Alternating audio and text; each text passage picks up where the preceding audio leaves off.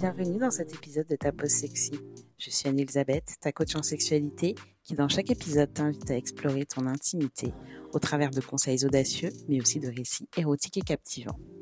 Installe-toi confortablement pour plonger dans ton monde mystérieusement et merveilleusement érotique. Bonne écoute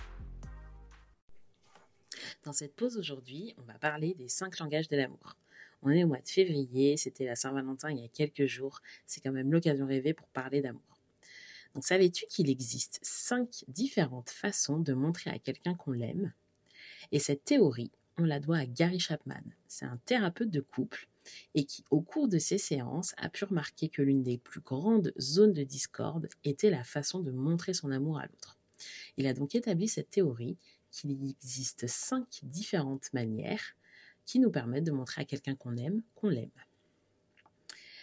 Alors, dans ces manières, il y a en premier les paroles valorisantes. Ensuite, il va y avoir les moments de qualité.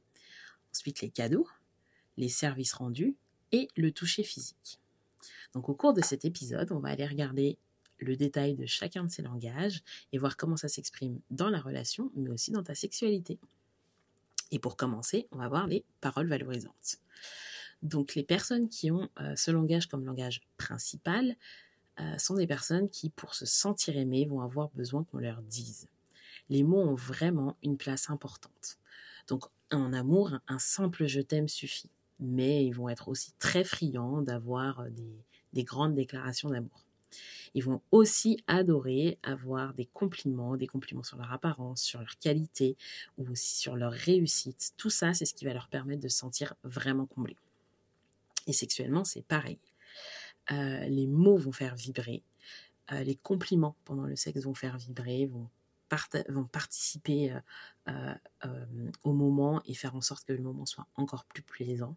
Ça peut être des personnes qui peuvent être très bavardes au lit parce qu'elles vont avoir tendance à donner beaucoup de feedback et à en demander aussi. Donc, ils vont aussi pouvoir euh, être friands du love talk ou même du dirty talk en fonction des personnalités. Mais en tout cas, les mots sont primordiaux. Donc, si toi, tu n'es pas forcément à l'aise avec ce langage, sache que tu peux aussi euh, le jouer par l'écrit. Un petit post-it qui dit je t'aime, un texto, etc. Ça fonctionne tout aussi bien. Ensuite, euh, les moments de qualité. Donc dans ce cas-là, pour se sentir aimé, on va avoir besoin de vivre des instants.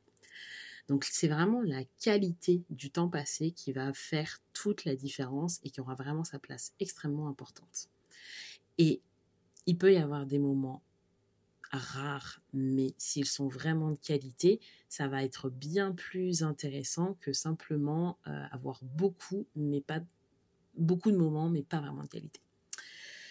Donc, c'est des personnes qui vont vraiment adorer les rendez-vous, ils vont adorer créer, imaginer des occasions à deux, euh, dîner, autres restaurants, euh, sorties au spa, euh, divers et variés. Vraiment, ça va être les moments passés ensemble qui vont faire toute la différence. Et donc, ce que ces personnes, elles vont chercher, c'est aussi à se créer des souvenirs partagés. Sexuellement, ça va être pareil. L'idée, ça va vraiment être toujours de se connecter. Et donc, ça peut être pour un quickie, un petit coup rapide, ou même pour une nuit. L'important, ça va être vraiment la connexion et le moment à deux. Ensuite, les cadeaux. Alors, quand on parle de cadeaux, on ne parle pas du tout de la valeur monétaire des cadeaux. Ça peut être des choses très très très insignifiantes. Mais les personnes qui parlent le plus ce langage de l'amour vont avoir besoin se sentir aimé, qu'on matérialise cet amour. Et donc tous ces symboles vont avoir vraiment une place importante. Et j'insiste, peu importe euh, la valeur financière.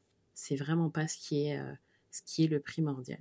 C'est vraiment l'intention et la personnalisation qui vont compter et qui vont montrer l'amour qu'on porte. Donc une petite fleur ramassée va autant combler qu'un énorme bouquet sexuellement, ça va être pareil. Ça va être des gens qui vont avoir tendance à investir sur des, petites choses ou des choses plus onéreuses. Donc ça peut être des sextoys, de la lingerie, etc. Donc vraiment avoir envie de offrir quelque chose à l'autre.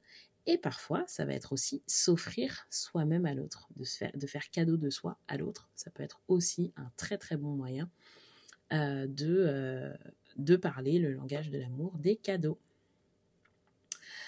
Ensuite, on va avoir les services rendus. Donc là, ces personnes-là, pour se sentir aimées, elles vont avoir besoin qu'on leur montre et ça va vraiment être le, facteur, principal euh, pour faire plaisir. Donc voilà, c'est des gens qui vont aimer faire plaisir. Donc ça va être des gens qu'on va voir, euh, qu'on va trouver très attentionnés. Ils vont être vraiment très à l'écoute des besoins du partenaire. Euh, ils vont aimer anticiper les besoins. Ils vont aimer naturellement rendre service. Et dans le sexe, du coup, ça va être la même chose. Ils vont vraiment plutôt être au service de l'autre. Beaucoup aimer faire plaisir à l'autre, être attentif au plaisir de l'autre, même en ayant tendance à s'oublier soi-même. Donc, euh, ça peut être aussi des gens qui vont avoir euh, l'envie d'être dans des rapports de domination-soumission pour pouvoir justement bah, renforcer euh, cette, notion de rendre service. Ensuite, on va voir donc le dernier langage qui est le toucher physique. Et dans ce cas-là, pour se sentir aimé, bah, ces gens-là vont avoir besoin qu'on les touche le corps a vraiment une place très importante pour se sentir aimé. Tout est bon vraiment pour ressentir la présence de l'autre. Euh, donc ça va être les câlins, les papouilles sur la tête, le corps, etc. C'est des gens qui vont être très sensibles à tout ça et qui vont toujours, en toutes circonstances, essayer d'avoir un contact physique avec euh, leur partenaire. Du coup, pour ces personnes-là, le sexe va avoir un rôle primordial, évidemment ça va être vraiment un moyen de montrer à l'autre qu'on l'aime. Donc la sexualité aura vraiment ce, véhicule. Alors que pour des personnes qui vont pas trop parler le langage de l'amour, du toucher physique, la sexualité va pas avoir cette dimension aussi importante. va pas forcément, en tout cas, c'est pas une vérité absolue, mais en tout cas, va pas forcément avoir cette dimension très importante de montrer son amour. Mais pour les gens qui ont ce, langage, euh, bah, du coup, le fait d'avoir des rapports sexuels va être quelque chose d'important et ils vont avoir tendance à se sentir moins aimés quand euh, ils vont avoir euh, bah, des, des, rapports moins fréquents. Et ils peuvent aussi avoir tendance à interpréter de manière un peu plus dramatique une baisse de libido. Mais euh, voilà, faut pas oublier que euh, c'est pas simplement le sexe, ça va être tout type de contact. Donc c'est vraiment garder le contact physique avec l'autre qui va être important. Donc au final, euh, connaître son langage de l'amour et celui de son partenaire, ça va vraiment aider et faciliter la relation. Donc à partir du moment où on comprend comment fonctionne l'autre, on est plus à même de pouvoir répondre à ses besoins et donc du coup de fluidifier la communication.